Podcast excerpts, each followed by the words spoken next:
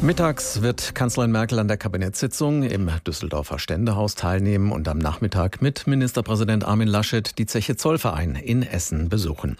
Von der Opposition im Düsseldorfer Landtag wird dieser Besuch schon jetzt als krampfhafter Versuch Laschets kritisiert, etwas Glanz in seine Bewerbung um den CDU-Parteivorsitz zu bringen und damit auch um die Kanzlerschaft.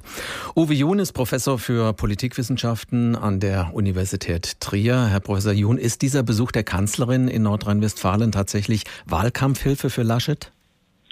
Ich denke, es ist ein offenes Geheimnis, dass Angela Merkel von den drei Kandidaten für den Parteivorsitz Laschet favorisieren würde.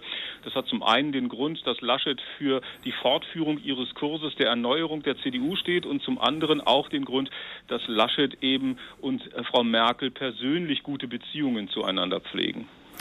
Dass Merkel ihn jetzt besucht, ist das ein geschickter Zug von Laschet? Kann er damit seine Chancen auf den Parteivorsitz und damit auch auf die Kanzlerkandidatur verbessern?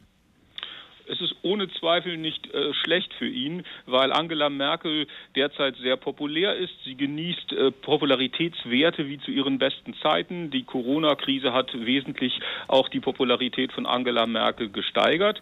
Äh, und an der Seite der derzeit beliebtesten Politikerin auftreten zu können und öffentliche Bilder produzieren zu können, die ihn eben auch in einem positiven Licht erscheinen lassen könnten, können nicht von Nachteil für Laschet zurzeit sein. In der Corona-Krise sah es aber eher so aus, als ob der bayerische Ministerpräsident Söder an der Seite von Merkel stehen würde. Ist das nicht nachteilig für Laschet? In der Tat kann man sagen, dass Söder in der Corona-Krise die deutlich bessere Performance zeigt. Äh, während Laschet doch oft zögerlich erscheint oder nicht klar genug in seinen Ansagen und Aussagen, so war bei Söder das immer alles eindeutig. Das wirkte irgendwie stärker. Das machte einen äh, deutlich entschiedeneren Eindruck. Und das ist sicherlich etwas, was Armin Laschet derzeit anlastet und woran er sicherlich noch arbeiten muss. Die Art der Performance sicherlich, da hat Söder Vorteile gegenüber ihm jetzt in der Corona-Krise. Krise erlangt.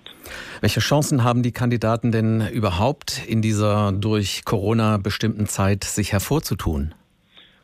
Für Laschet und Söder deutlich leichter, äh, weil sie eben als amtierende Ministerpräsidenten ohnehin im öffentlichen Licht stehen. Äh, die, die Krise ist ja immer eine Stunde der Exekutive und da können Ministerpräsidenten, das haben sie ja auch gezeigt in den letzten Wochen und Monaten, immer mal wieder in den Vordergrund treten. Sie werden auch stärker beobachtet mit ihren Leistungen als Regierungsvertreter, während es eben Merz äh, oder oder Rüttgen deutlich schwerer haben, Röttgen deutlich schwerer haben, weil sie eben wenig in Erscheinung treten. Sie haben keine herausgehobene Ämter in der Exekutive. Merz ja gar kein Amt und äh, für die beiden ist es dann deutlich komplizierter, ins öffentliche Licht eintreten zu können. Markus Söder behauptet ja ständig, sein Platz sei in München. Warum steht er trotzdem im Fokus, obwohl er nach eigener Aussage gar keine Ambition aufs Kanzleramt hat?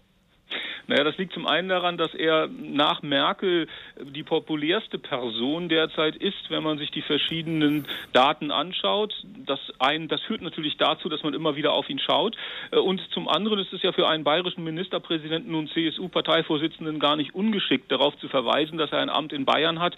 Denn sollte er zu laut schreien, ich will es werden, äh, dann würden viele skeptisch werden. Äh, dann würde man wieder an das erinnert werden, dass die Bayern ja doch immer besonderen ihren Anspruch stellen, etwas werden zu wollen. Franz Josef Strauß oder auch Edmund Stoiber stehen dafür, sich zurückzuhalten, um am Ende vielleicht gerufen zu werden, ähm, kann da durchaus die sinnvollere Strategie sein.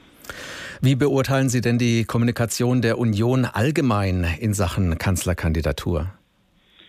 Na, es ist natürlich so, dass man erstmal abwarten muss, wer Parteivorsitzender der CDU wird. Äh, das ist die entscheidende Frage, denn nur derjenige kann am Ende auch Kanzlerkandidat werden, der sich hier durchsetzt. Äh, und daher muss man diese Frage erst abwarten, bevor man dann in die Diskussion um die Kanzlerkandidatur eintritt.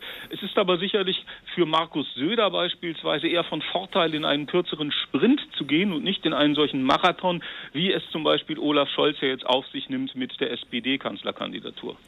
Als Fazit, wenn Sie Laschet und Söder vergleichen, wer hat die bessere Taktik in Sachen politischer Kommunikation? Kommunikativ ist derzeit Söder deutlich im Vorteil. ähm, der eben, wie gesagt, von der Performance deutlich besser auftritt, entschiedener wirkt, äh, mit klaren Entscheidungen an die Öffentlichkeit tritt und auch immer wieder vorprescht, äh, um eben zu zeigen, dass er das Heft des Handelns in der Hand hat. Äh, und von daher wirkt derzeit Söder überzeugender. Hier muss äh, sicherlich Laschet noch nacharbeiten. Aber ich denke, Armin Laschet hat erkannt, dass hier Nachholbedarf für ihn besteht.